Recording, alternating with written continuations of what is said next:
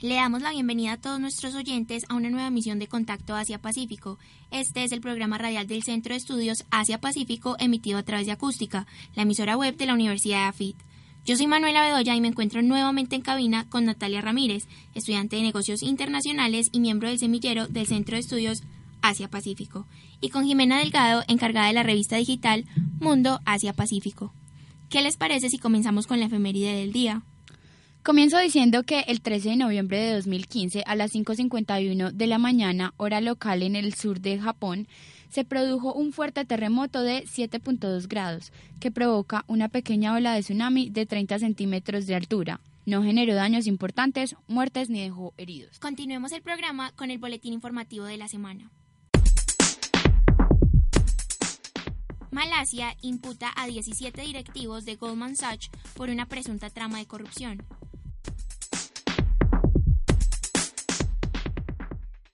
Goldman Sachs Group es uno de los grupos de banca de inversión y de valores más grande del mundo. Fue fundado en 1869.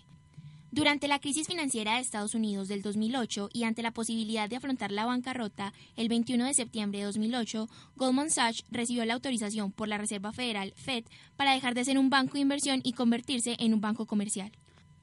Ahora, la Fiscalía de Malasia presentó el viernes cargos criminales contra 17 directivos en activo y retirados del fondo de inversión Goldman Sachs, en relación con la trama de corrupción del Fondo Soberano Malasio, Malaysia Development Berchard. En un comunicado, la Fiscalía de Malasia indicó que las acusaciones están relacionadas con el papel de Goldman Sachs en la recaudación de 6.500 millones de dólares durante 2012 y 2013 a través de ofertas de bonos para Malaysia Development Berchard, el fondo investigado en al menos seis países por corrupción y lavado de dinero.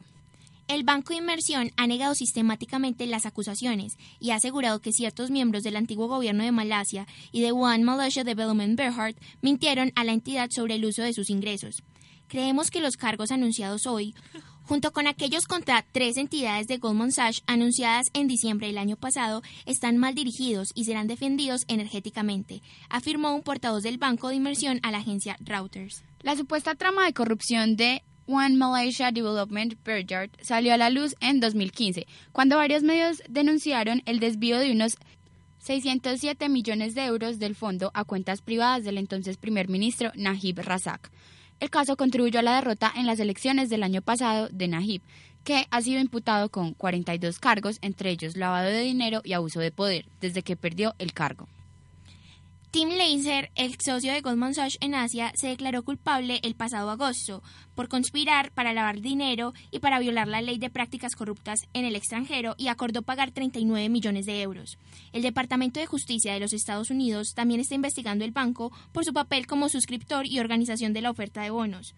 El organismo calculó que unos 4.500 millones de dólares fueron desviados de One Malaysia Development Berhad, de los que unos mil millones de dólares habrían sido banqueados en Estados Unidos, con la compra de inmuebles, yates, joyas y obras de arte, entre otros bienes. Estaremos atentas al desenlace de estas acusaciones y al plan que ejecuten para abordar este desencuentro. ¿Cómo la inmigración cambiará la política japonesa?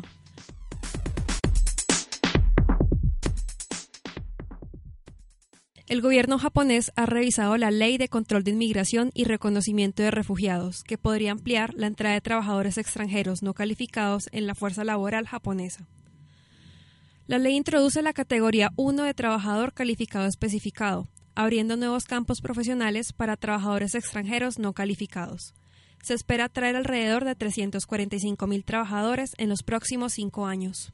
Se eligieron 14 sectores profesionales que sufrían de escasez de mano de obra para el esquema, incluyendo cuidado de ancianos, construcción, agricultura y turismo. La ley también da derecho a sus trabajadores no calificados a un camino hacia la residencia permanente en caso de que aprueben las pruebas profesionales y renueven con éxito su estado. El secretario en jefe del gabinete, Yoshihide Suga, enfatizó la urgencia de la nueva política, explicando la necesidad de salvar a las industrias débiles pero estratégicas y abordar el envejecimiento de la economía local, Pero la ley de control de migración, ya revisada, fue mucho más que una política económica y dividió la opinión pública y política. Las objeciones a la ley provinieron tanto de la oposición como del propio Partido Liberal Democrático. Según las encuestas de Denny Kay, la ley obtuvo más respaldo del Partido Constitucional Democrático de Japón que de los partidarios del Partido Liberal Democrático. Los términos trabajadores extranjeros e inmigración se han convertido en puntos de venta en la política japonesa. Cuanto más se negó el gobierno a enmarcar la ley de revisión como una ley de inmigración, más estimuló fuertes plataformas contra la inmigración y un descontento social silencioso hacia el tema. El propósito de la ley es satisfacer las necesidades de las pequeñas y medianas empresas en algunas regiones y mantener su apoyo político atendiendo sus necesidades. Sin embargo, las reglas que describen el reparto de la carga administrativa y social al aceptar trabajadores extranjeros aún no se han determinado. Las regiones con altas demandas de trabajadores extranjeros también carecían de presupuestos suficientes para proporcionar servicios públicos a estos nuevos trabajadores migrantes. El gobierno necesita encontrar un nuevo equilibrio entre el poder y la distribución de la carga. La ley marcó el surgimiento de una nueva e ineludible cuestión política exterior. Japón será cada vez más probado en su responsabilidad de proteger a los trabajadores extranjeros en su país de origen. Esto requiere el intercambio de información y la armonización administrativa entre los países emisores y receptores. La gestión conjunta de los trabajadores extranjeros se convertirá en un tema recurrente de negociación en todas las conversaciones bilaterales y regionales. Evidentemente, Japón está dispuesto a ser dirigido y evaluado por sus contrapartes en la gestión de trabajadores extranjeros, y adicional a esto, la creciente interdependencia entre la demanda de trabajadores extranjeros y las normas administrativas apropiadas podrían convertirse en una nueva plataforma a través de la cual podrían integrar a los países asiáticos. Sin embargo, también podría convertirse en una responsabilidad, ya que los países pueden necesitar equilibrar la xenofobia doméstica con relaciones bilaterales amistosas. Se necesitará la habilidad diplomática del lado japonés para lograr encontrar este equilibrio.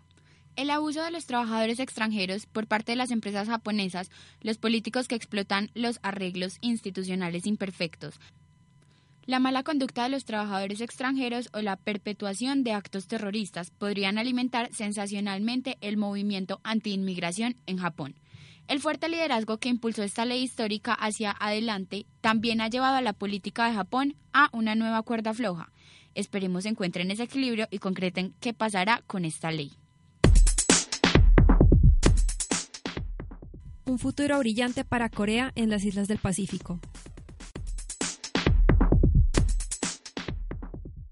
Alrededor de 40 y 50 hombres y mujeres de negocios y representantes gubernamentales de las islas del Pacífico incluidos Fiji, Samoa y Vanuatu, así como empresas coreanas, asistieron al foro que se celebró con la esperanza de ampliar los lazos comerciales entre Corea y las islas del Pacífico. Hong Kwang-hee, presidente de COIMA, Asociación de Importadores de Corea, compuesta por un grupo de importadores que representa a los fabricantes y proveedores extranjeros, dijo que cree firmemente que la delegación de su organización no solo abre oportunidades de negocio para sus miembros, sino que en realidad ayuda a los esfuerzos diplomáticos del gobierno coreano. En uno de los paneles que estuvo formado por funcionarios gubernamentales y representantes comerciales, discutieron oportunidades de negocio y regulaciones, incluyendo exenciones de impuestos sobre inversiones extranjeras. En julio, 100 miembros de la Asociación de Importadores viajaron a Filipinas, mientras que en septiembre, ocho hombres y mujeres de negocios coreanos visitaron Uzbekistán, Georgia y Azerbaiyán. A diferencia de Kita, que se centra en la exportación de productos coreanos, COIMA, que es uno de los grupos de defensa empresarial más antiguos fundados en 1970 con más de 8.000 miembros, se centra principalmente en conectar empresas coreanas que importan productos extranjeros a Corea. La mayoría de las importaciones son para fines industriales, incluidas las materias primas como los recursos naturales. Ahora, enfocándonos en las islas del Pacífico como escenario central, el comercio total de estas ha crecido a un promedio del 20% anual durante las últimas cinco décadas y la relación de comercio versus Producto Interno Bruto ha crecido del 17% al 52% entre 1960 y 2017. La importación desde las islas del Pacífico en 2018 se duplicó en 262 millones al año anterior, a 509.7 millones. Las exportaciones de Corea han descendido de 7.27 mil millones a 2.47 mil millones. Qué interesante, Manu. Por ello se espera que las islas del Pacífico jueguen un papel más importante diplomáticamente para el gobierno coreano. Todos y cada uno de los 12 países de las islas del Pacífico tienen un voto sobre las Naciones Unidas. El establecimiento de relaciones favorables con las islas del Pacífico podrían ayudar a Corea a obtener un mayor apoyo en los principales problemas planteados en la ONU, ya que para esta los números importan. Las superpotencias como Estados Unidos, China y Japón tienen un solo voto en la ONU e incluso los países de la ASEAN solo tienen 10 votos combinados. Especialmente este año, el gobierno de Moon Jae-in ha aumentado sus intereses en las islas del Pacífico, comenzando con el Ministerio de Relaciones Exteriores de Corea, que lanzó el proyecto de promoción de comercio y turismo de las islas del Pacífico de Corea en marzo. El comercio es algo que impacta en muchas industrias. Ahora que estas islas son un foco de atención para expandir la visión en cuanto al desarrollo socioeconómico, puede significar un gran avance en muchos aspectos. Especial Contacto Asia-Pacífico. Una oportunidad para profundizar en la región. En el especial de hoy hablaremos de Sei Shonagon, escritora japonesa que vivió en el siglo X, durante la era Heian, conocida por su diario Makura no Soshi, el libro de la almohada. Hija del poeta Kiyohara no Motsuke, Gracias a la destacada situación de su padre, logró convertirse en dama de compañía de la emperatriz consorte Fujiwara no Sadako, Esposa predilecta. esposa predilecta del emperador Ishiyo. Su obra más importante, Makura no Soshi, el libro de la almohada, era su diario personal, el cual era costumbre que se guardara bajo la cabecera de la cama, de ahí el nombre. El libro de la almohada está compuesto por una serie de listas en las que la autora enumera elementos de la realidad cotidiana, como por ejemplo cosas que emocionan, cosas que producen una sensación de suciedad, cosas que no pueden comprarse, etc. Jorge Luis Borges seleccionó, anotó y tradujo esta obra con ayuda de María Kodama.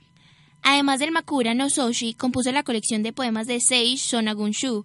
Es también una de las poetas que aparece en el Ogura Hyakunin Ishu, juego de cartas tradicional en el que son fundamentales la memoria y los conocimientos poéticos de los participantes.